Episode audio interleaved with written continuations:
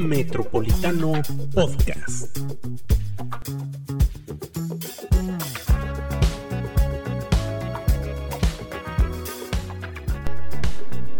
Bienvenidos a una emisión más de Metropolitano Podcast. Bienvenida María Miranda Franco. Gracias por acompañarnos. Y bienvenida a la distancia a la jefecita Lizeth López Velarde, que nos salió positiva. Están fuertes los contagios. Ah, no se cuidan, quieren andar en las ferias, quieren... No, no es cierto. ¿Quién sabe? Para el otro jueves tendríamos que hacerle una llamada. Sí, le, le, hablamos, le preguntamos, a ver, que nos diga cómo se contagió eh. para saber de qué nos cuidamos. no, pues un saludo a la jefecita, que se recupere pronto, que sea como el contagio de nuestro cabecita de algodón nomás una gripita, que se ponga Vaporrub, dijo, dijo, nuestro presidente y le dio mucha risa a Lisette. Ahí con caricia y, y el Vaporrub y muchos tecitos. Entonces, pues esperemos que le sirvan los consejos del presidente. Y mientras nosotros seguimos trabajando. Mientras nosotros seguimos trabajando. ¿Por qué? Porque uno nomás se descuida tantito y le detienen al secretario de Seguridad Pública. Uno ya no puede ir a la Ciudad de México tranquilamente. Oye, qué barbaridad. Imagínate que eres el gobernador de Aguascalientes y entonces sabes que en unas horas tu secretario de Seguridad Pública va a estar en una reunión de seguridad con mandos del ejército, de la fiscalía y demás pero tú tienes asuntos que atender en la Ciudad de México, entonces le dices, bueno, pues que te vaya muy bien. Les encargo el changarro. Ajá, este, pues síganse coordinando como lo han hecho, los super resultados que tenemos en estos cinco años. Y cuando estás llegando a la Ciudad de México, resulta que te avisan que en un ratito más te alcanza tu secretario porque ya se, los ya se lo llevó la Fiscalía General de la República. Pues mira, lo primero que supimos, porque hasta eso no se alcanzó como a detener el ruido, o sea, no fue como de inmediato y alguien vio que se lo llevaron y no, no, no, no.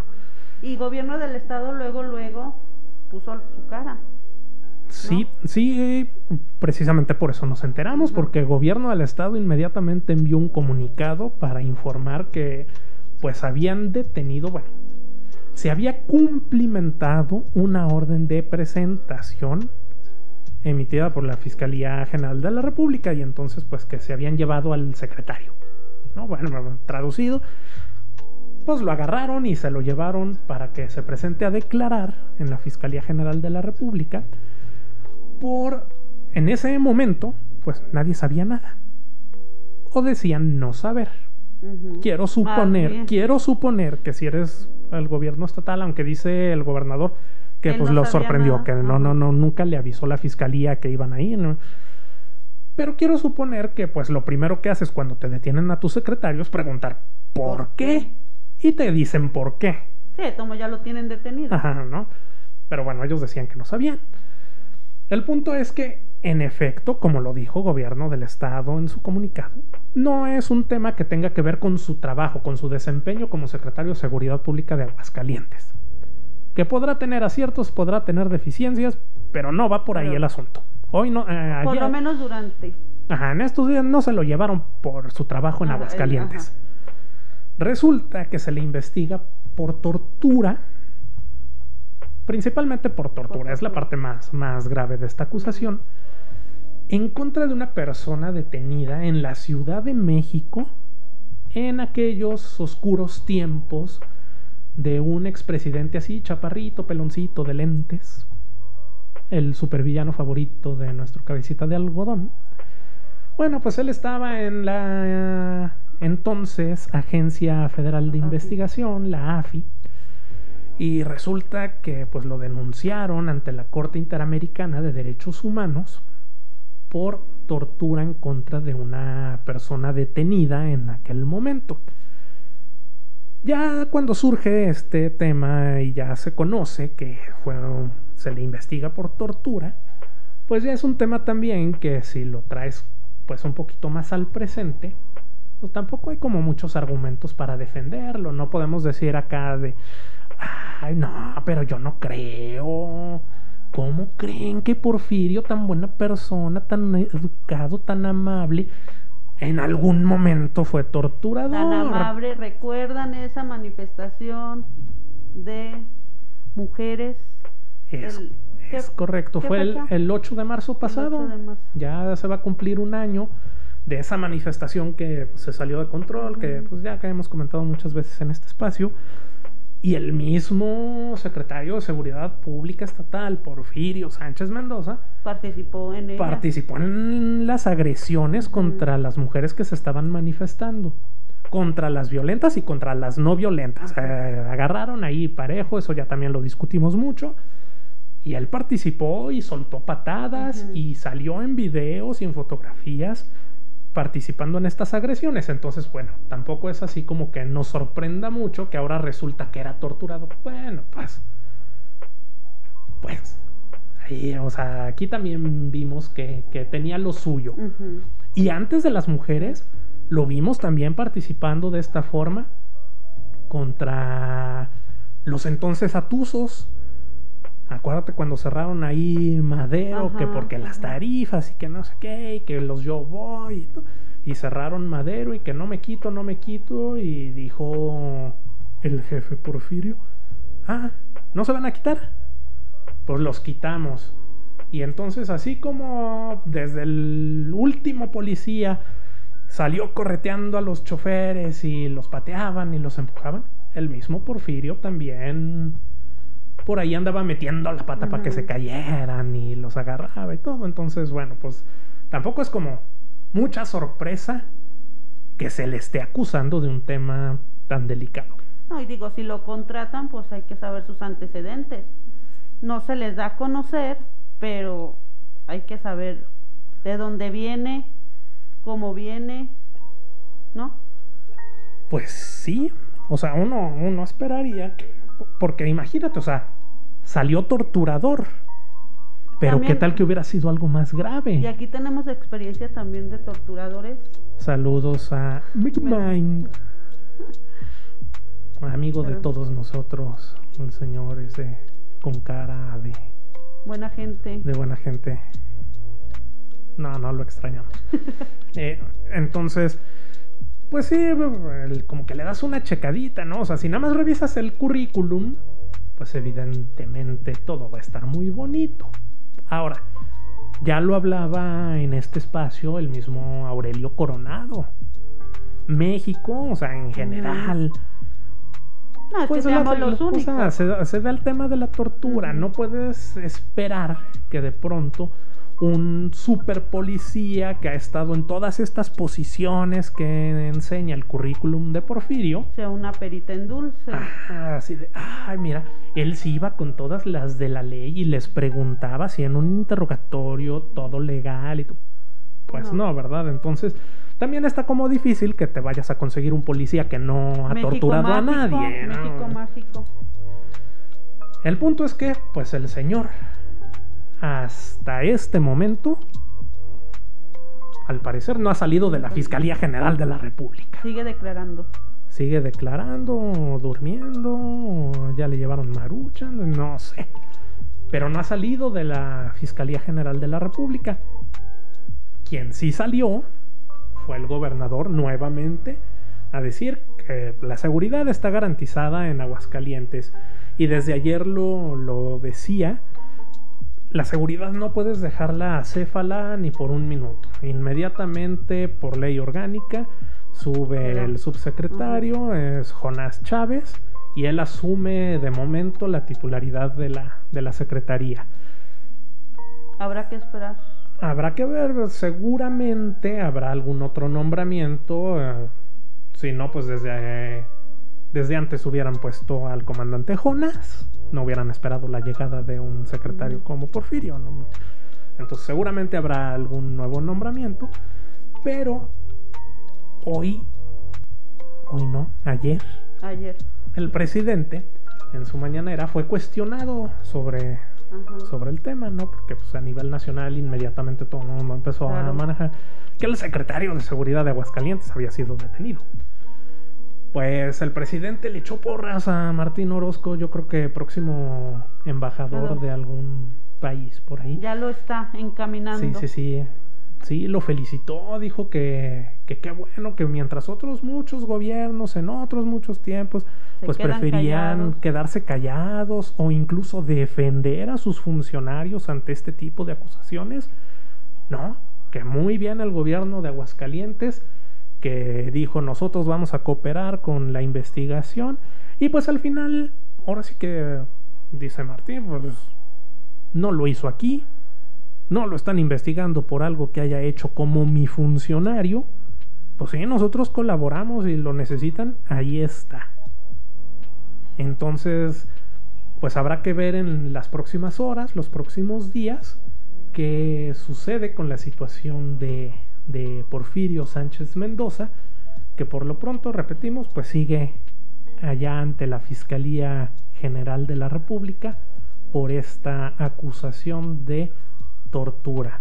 Porfirio, que además pues es señalado precisamente Ajá. por estos temas de la tortura, en tiempos de los ya ahorita muy célebres, sobre todo para los gringos, de Genaro, Genaro. García Luna. Como gente, de- ¿no? Cercana. Sí, gente, gente cercana. De hecho, en alguna nota periodística de Anabel Hernández lo menciona como parte de pues ese grupo, ese círculo cercano a Genaro García Luna, que recordemos pues está detenido allá en Estados Unidos y yo creo que ya no va a regresar. Bueno, y otro de los acontecimientos de esta semana fue, eh, ya dieron fecha para la realización de la Feria Nacional de San Marcos. Se los dije, se los dije, no me querían hacer caso. Yo la semana pasada les dije si iba a haber feria. Ustedes creen que lo decía nomás porque me gusta ir a pasear y echar... No, yo sabía que sí iba a haber feria. Del 16 de abril al 8 de mayo. Oye, por cierto, hablando de la fecha, me enteré. No es que uno sea chismoso, pero es que tiene unos amigos en, en redes, saludos Alfredo Molina, que resulta que no iban a ser esas las fechas. Se recorrieron un día. Porque se juntaba con el Viernes Santo. Ah, no. Y, y, o sea, es que, pues hay que guardar esos días y, pues ya saben, ir a la iglesia y demás, porque Aquí Pues, somos muy católicos. aquí, aquí. Muy no. creyentes. Sí, entonces, pues básicamente como una penitencia anticipada, ¿no? O sea, es como de, bueno, pues el Viernes Santo, vamos. El viernes y me guardo. Hacemos nuestra sábado procesión y todo por todo lo que vamos a hacer las próximas tres semanas. Entonces, pues ya la fecha en vez del 15 queda Ya, a partir el del 16. 16 de abril, que es el sábado, sábado de gloria. Entonces se pueden bañar para irse a la feria. Si les cae agua ese día en su casa. Y, en- Gracias, Veolia. y entonces, con este anuncio de las fechas, también han empezado a sonar muchos artistas. Que también les dije la semana pasada, pues es que se viene, o sea, hay que cerrar con broche de oro, hay que aventar la casa por la ventana, pues ¿qué más da? Yo me quedo callada. Porque, pues, híjole, María que aquí en este espacio nos dijo, no, no, no, ¿cuál feria? Yo no, no, ni me acerco por ahí. Es más, vivo en el centro, me voy a cambiar esos meses para que ni siquiera esté cerquita. Va a haber mucha gente, qué espanto. Y resulta que a las horas le anuncian que va a venir Alejandro Sanz, así como lo oyen Alejandro Sanz en la, La, Feria, Nacional. de San Marcos. Pues tendremos que ir. Pues ya a qué, trabajar. ¿verdad? Pues ya qué. Pero ¿Quién además, más o sea, viene? ¿Quién más viene? Fíjate, yo, yo decía, pues sí tiene que ser algo, pues ya es la última. Vamos a, a derrochar ahí. Pues suena bastante bien Alejandro Sanz, digo. Demasiado bien. La última vez que vino, que vino a la Plaza de Toros, ¿fue también en feria? No, No, fue fuera de la fue feria. fuera de feria. Entonces, bueno, resulta que viene Alejandro Sanz al Teatro del Pueblo, al Foro de las Estrellas, ¿eh? O sea, no, no, no viene de, ah, bueno, le van a No poner su ah, show ajá. y pague su boletito Ajá. y está en la feria. No, No, no, no, no, no, no. Viene, viene gratis para el pueblo. Pero además, Vienen Maná. Bien. Viene Caifanes. Bien. Viene Steve Aoki, este DJ de primera categoría. Se habla de que estaría, de hecho, en la coronación de la reina Steve Aoki. Viene Ricardo Arjona. Bien. Viene Molotov. Se está hablando de que Napoleón estaría despidiéndose ya de los escenarios. Este año, recordemos, es su gira de despedida ya de los, de los escenarios. Y pues se habla de que estaría presente también en, en, la Feria Nacional de San Marcos, en el Foro de las Estrellas, con artistas invitados.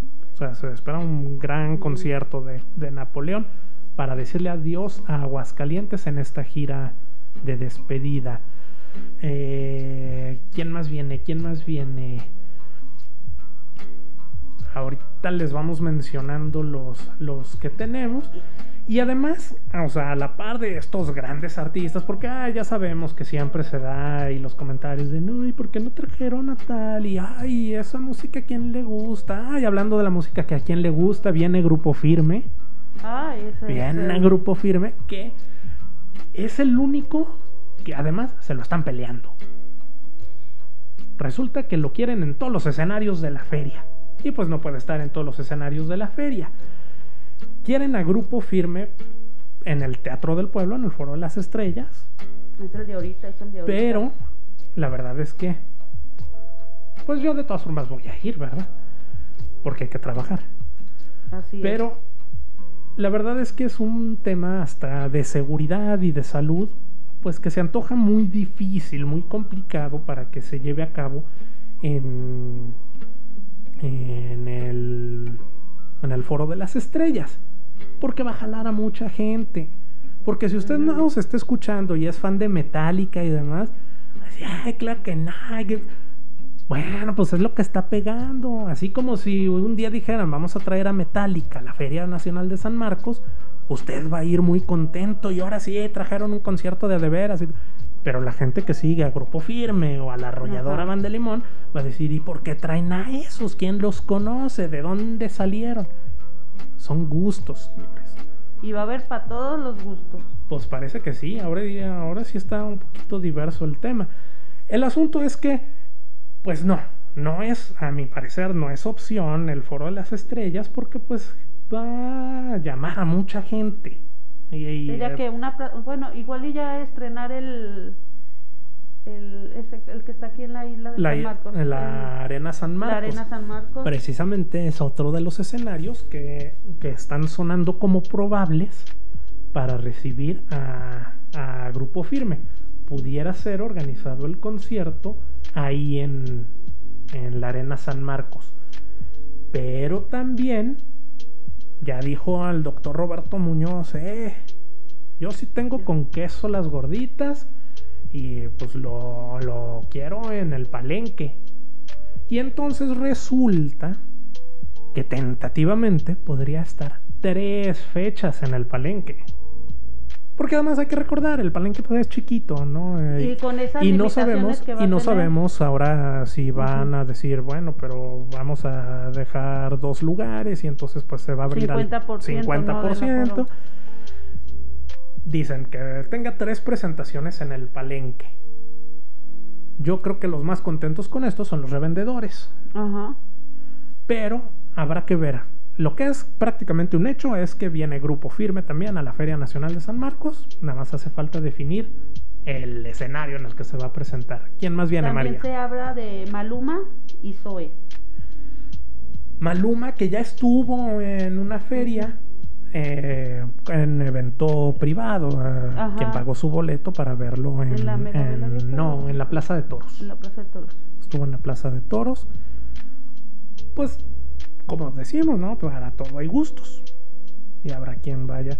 ¿Sabes quién? Hablando también de esos gustos, viene este rapero Secan o algo así, no sé cómo se pronuncia, si tengo, la verdad es que no, lo ubico escrito nada más, pero no lo, no lo he escuchado. Habrá que meternos por ahí a ver algunos videos porque eventualmente nos tocará ir a, a cubrirlo. Yo creo que te va a tocar ese y Alejandro no Sanz importa, me voy a sacrificar. Y si es el mismo día, pues yo creo que pues vas con mm, Secan y, ya te cuento cómo estuvo el de Alejandro no creo, No creo. Ya nada más hay que poner a, a un santo de cabeza para que de verdad se pueda realizar eh, esta feria y no sea la tercera, el tercer año cancelado, ¿no? Sí, pues ya, ya anuncian y dicen debemos ser responsables, pero pues lo que platicábamos la semana pasada, ¿no? No podemos esperarnos hasta el 10 de abril para decir, ah, sí bajaron los mm. contagios, ah, vamos con la feria, todo. ¿no? Entonces, pues eh, es como la apuesta de decir, vamos a organizarla, ahorita estamos firmes con que, pues yo creo que sí bajamos los contagios, sí tenemos feria, y esperando que el 10 de abril no resulte con que nos tenemos que volver a encerrar. Entonces. Y, además también esos este, comerciantes que año con año esperan la feria para, para vender, ojalá y este año sí se les, se les haga por su economía. Así es. Y pues ya vámonos. Vámonos porque tenemos invitados.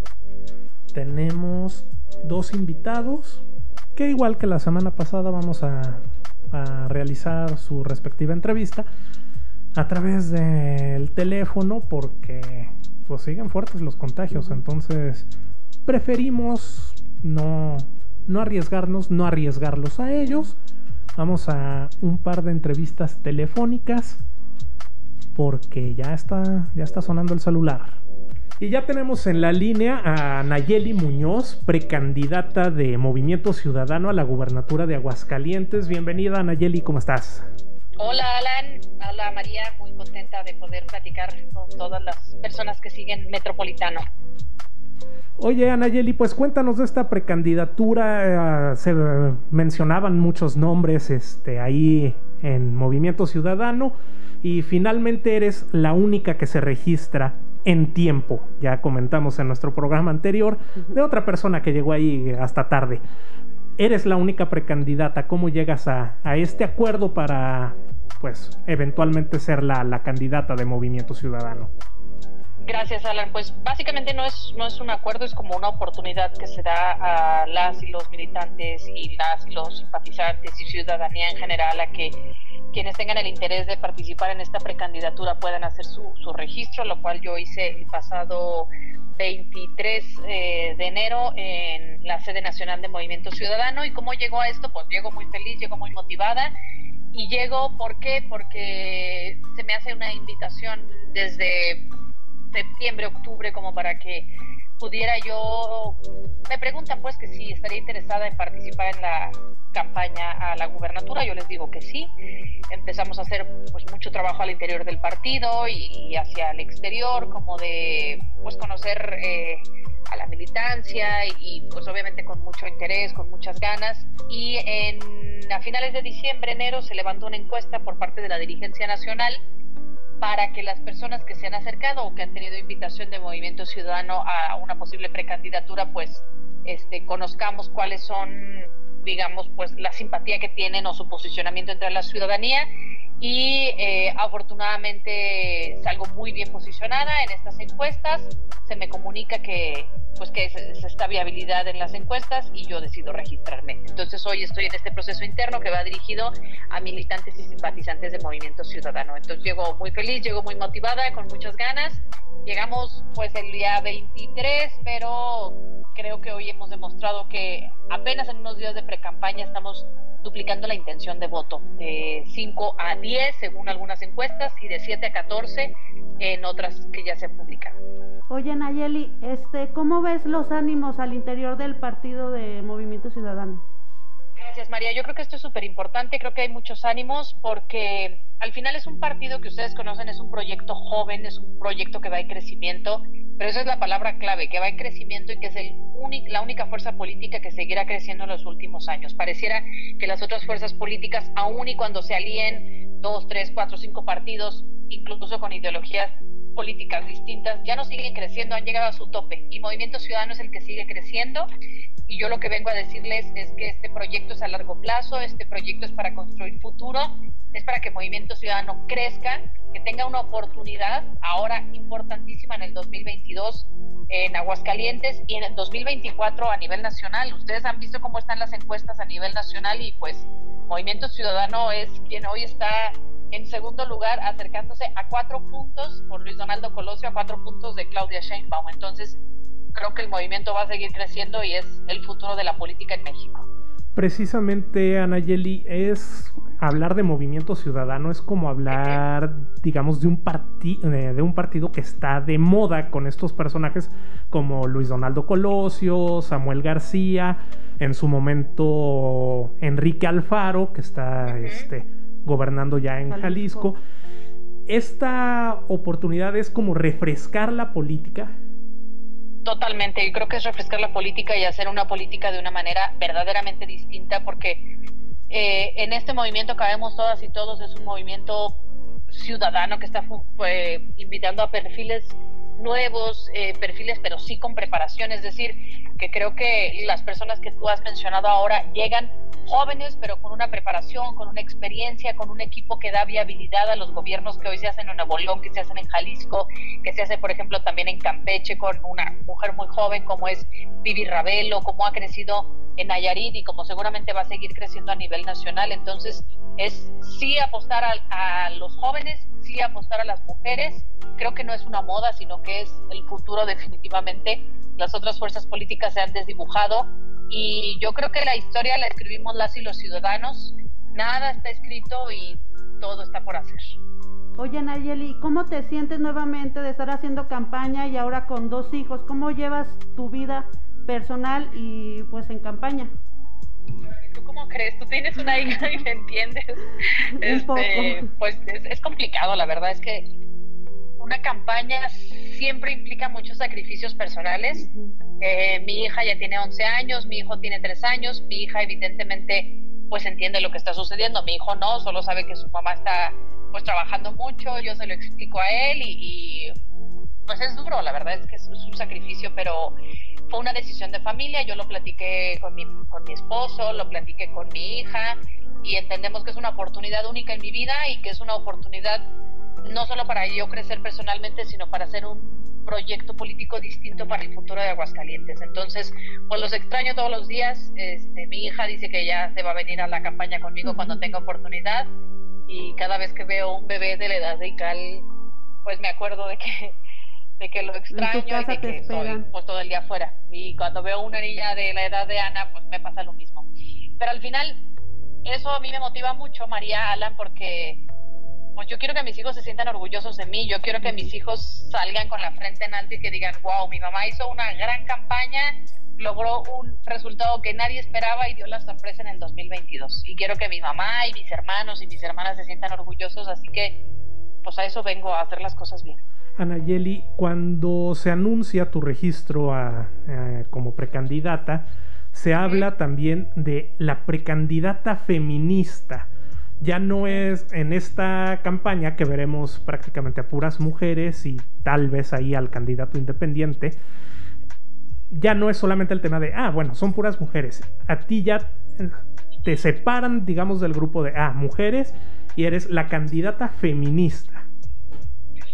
Mira, yo he encontrado en, digamos, en el tema de derechos de las mujeres como mi rumbo, como como una de mis prioridades. Evidentemente hay muchas necesidades en el Estado y hay que atender a todos los sectores poblacionales y ya platicaremos más adelante cuando legalmente se pueda en la campaña de, de las propuestas, pero digamos en el tema del feminismo, a mí me ha hecho crecer como persona, a mí me ha hecho crecer como mujer, me ha enseñado también el tema del feminismo a entender qué es lo que quiero, qué futuro quiero para mi hija y qué futuro quiero para todas las niñas de México.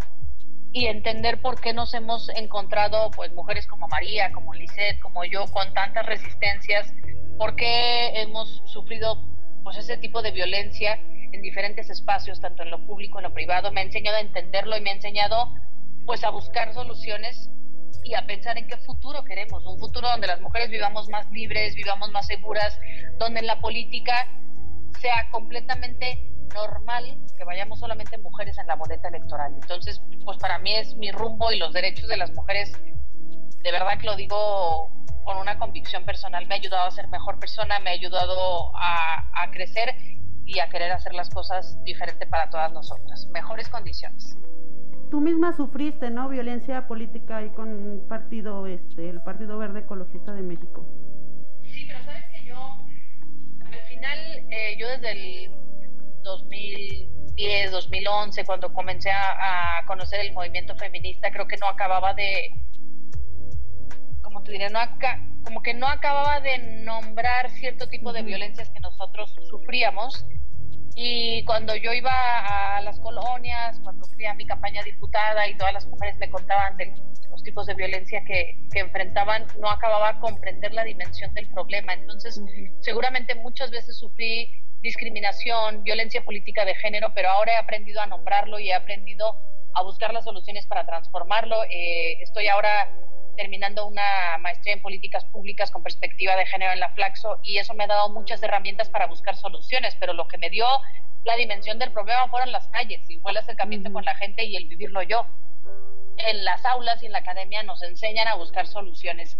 Y seguramente también lo viví porque cuando yo entré al gabinete municipal en el 2011, pues yo estaba embarazada, tenía 26 años y no me afilié a ningún partido y no era política. Entonces era ay, como una mujer joven que viene del periodismo y todavía está embarazada se va a hacer cargo de la comunicación de un ayuntamiento.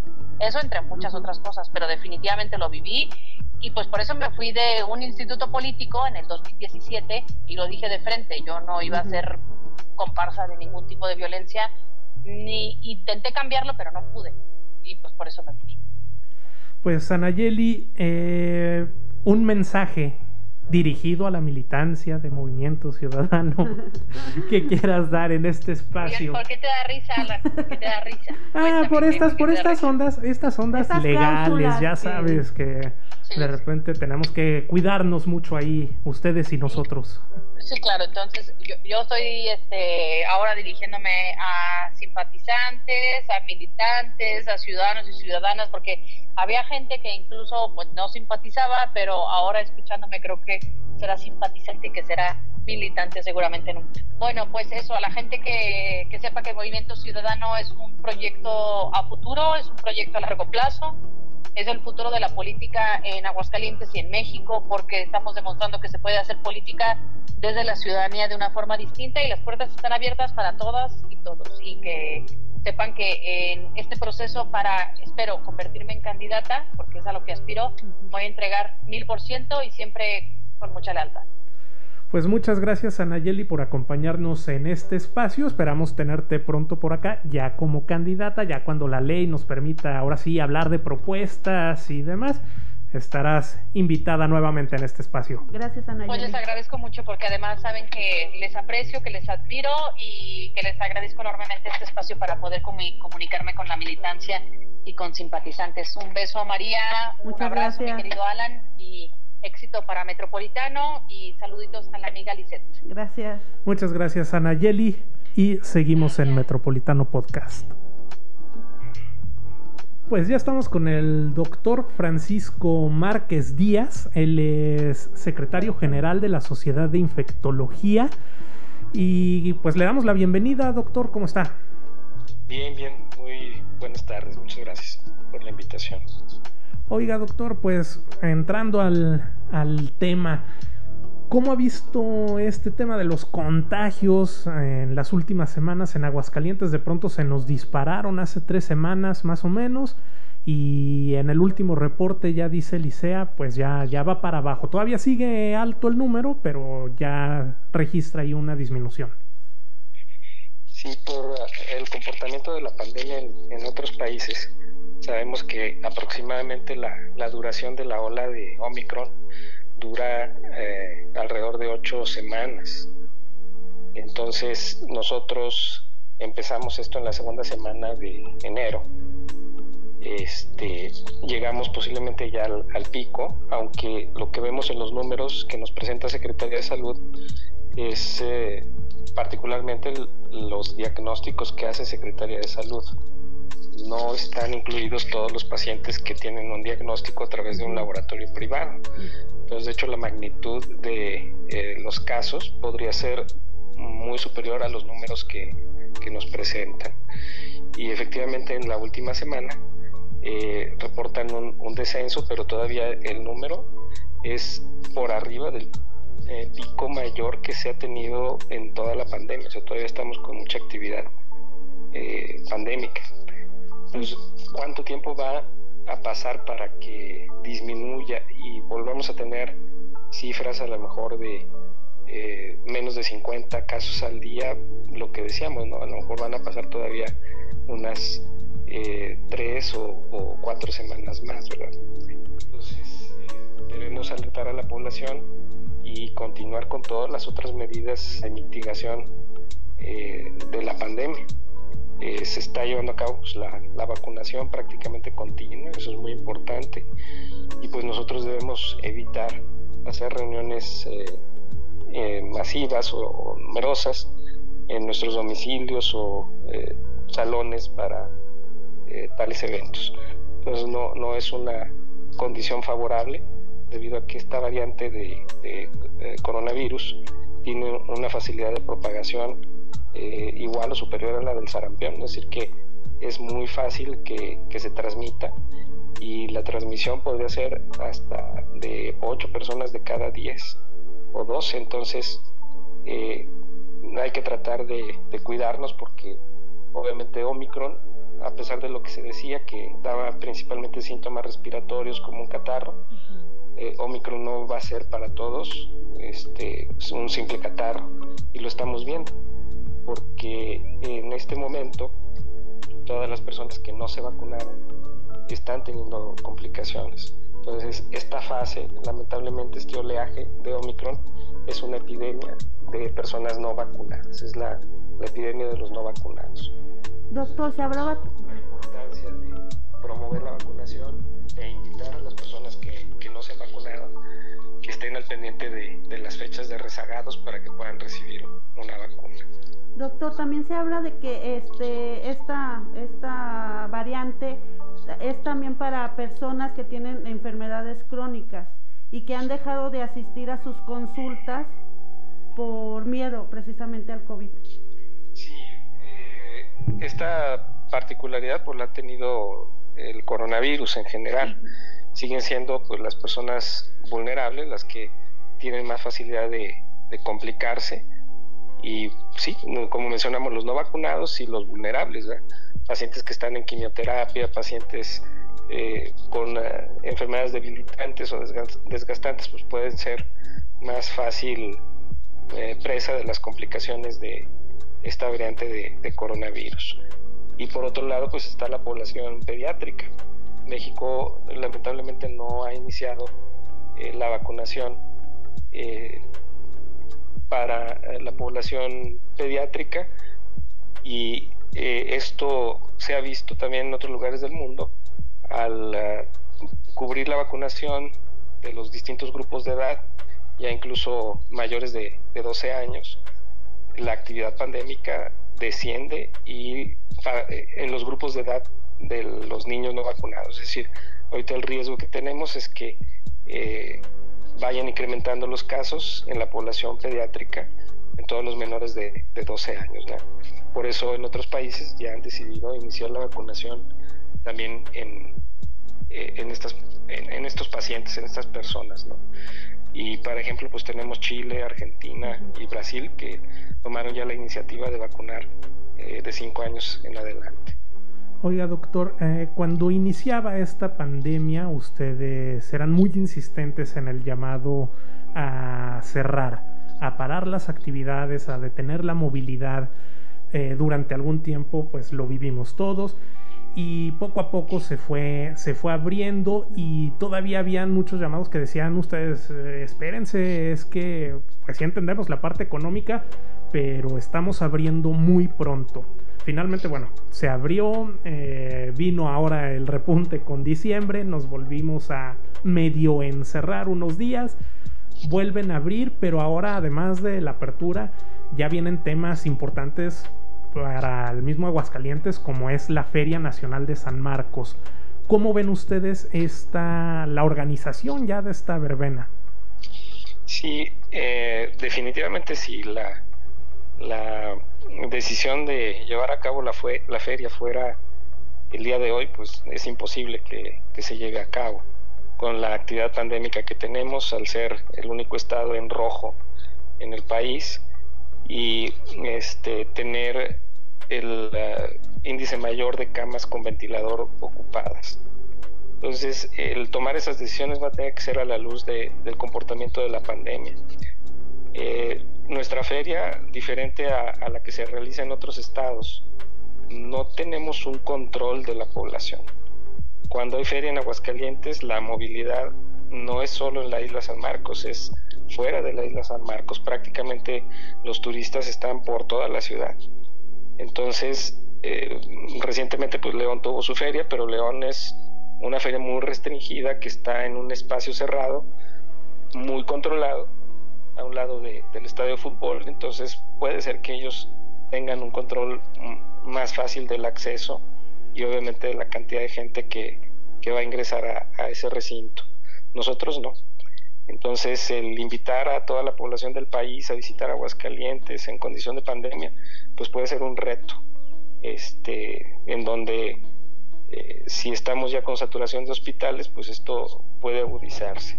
Entonces, definitivamente eso tendrá que definirse, yo creo que algunas semanas antes de, la fecha propuesta para la feria y saber si realmente estamos en las condiciones de seguridad para poder hacer un, evento de esta magnitud. doctor. Lo que decíamos, si la población pediátrica no está vacunada en Aguascalientes, pues es la más expuesta a la circulación de, las variantes de, de, COVID.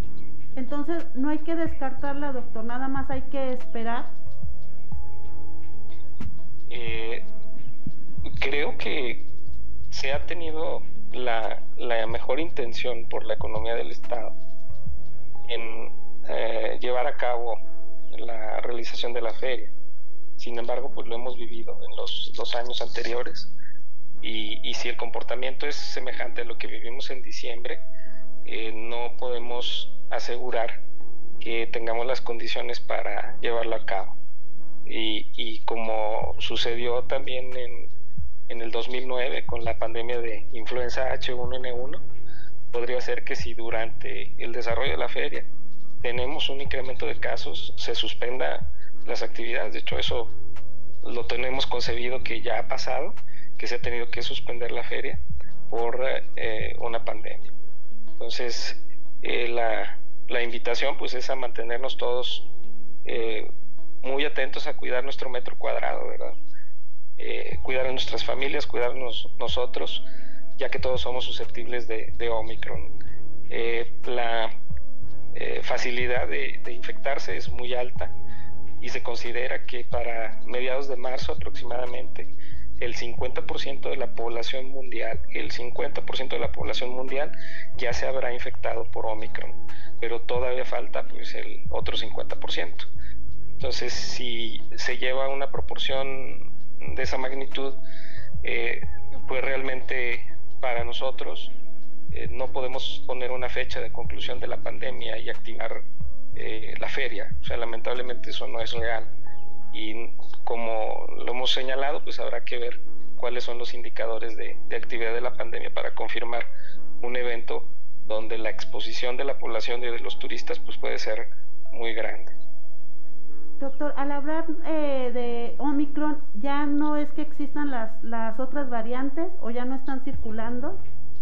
Eh, la magnitud de la circulación de otras variantes, sobre todo la previa como fue Delta, está circulando en una magnitud menor. Eh, al punto que la proporción que, se hace en eh, la regionalización del país, se está viendo, por ejemplo, que Omicron avanzó primero de, del norte y del sur hacia el centro del país, hacia el Bajío. Y no obstante que primero ocurrió en aquellos sitios, a nosotros nos ha pegado muy fuerte. Eh, muy probablemente por alguna cuestión cultural, en donde eh, el ciudadano de Aguascalientes espera mucho en su casa y no quiere ir al hospital, entonces llega muy tarde al hospital y esto seguramente es lo que está eh, incrementando las camas de pacientes intubados, porque no hay un seguimiento de las recomendaciones y los pacientes piensan que se pueden quedar en su casa cuando tienen que ir al hospital y llegan ya muy tarde para, para ser apoyados y tienen que ser intubados. Bueno, doctor, muchas gracias por, por estar aquí, por acompañarnos en este espacio. Con, mucho gusto y eh, agradezco a ustedes la, invitación, la oportunidad de participar y pues esperemos tener eh, la mejor oportunidad para proteger a la población y que las cosas se lleven a cabo, sobre todo así, con, con la mayor, mayor seguridad para todos. Muchas gracias. Para servirles. Buenas tardes. Muchas gracias al doctor Francisco Márquez. Y con esto hemos llegado al término de esta emisión. Nos escuchamos la próxima semana. Con más temas políticos. Más, temas políticos, más temas... Espero que más... Pol... no, es que te diría, espero que más políticos que de salud, eso sí, pero esperemos que tampoco tan políticos. Oye, igual anunciando los, las estrellas que estarán por llegar para si se realiza la, Feria Nacional de San Marcos. Pues sí, a ver qué, qué otras sorpresas nos tienen. Vámonos, nos vemos, nos escuchamos, no nos vemos, nos escuchamos la próxima semana. Gracias. Metropolitano Podcast.